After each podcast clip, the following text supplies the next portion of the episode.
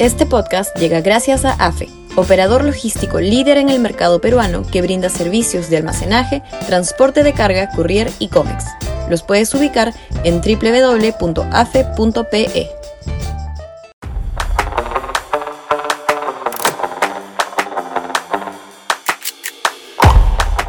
Las cavernas serán derrotadas.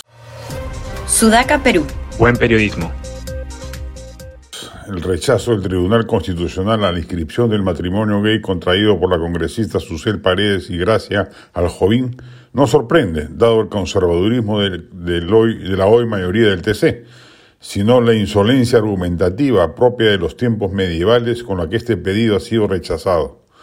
Lamentablemente somos el país más conservador de la región Así como fuimos el último, país en independizarse de España, muchos en los sectores altos querían seguir siendo virreinato, lo seremos respecto de los derechos civiles modernos, entre ellos el de la unión matrimonial plena de dos personas del mismo sexo.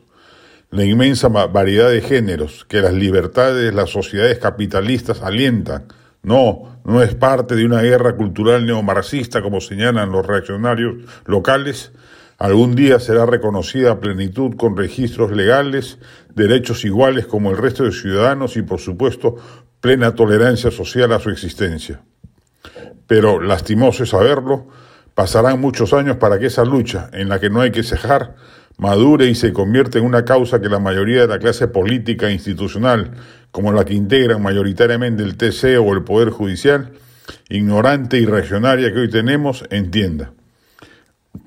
La derecha peruana, antiglobalista en materia de derechos civiles, cree ser la última trinchera frente al avance del globalismo progresista que atenta contra los principios básicos de la tradición y la familia.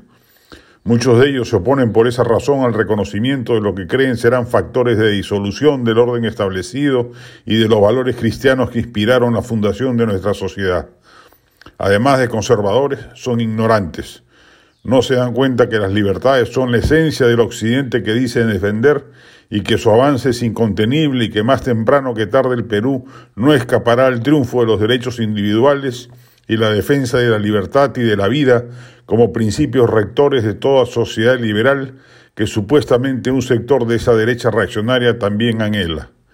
Mi homenaje a quienes como Susel Paredes hacen de esta una causa política pública, porque ya es hora de romper el silencio temeroso respecto de una causa hermosa como es la del amor y la libertad.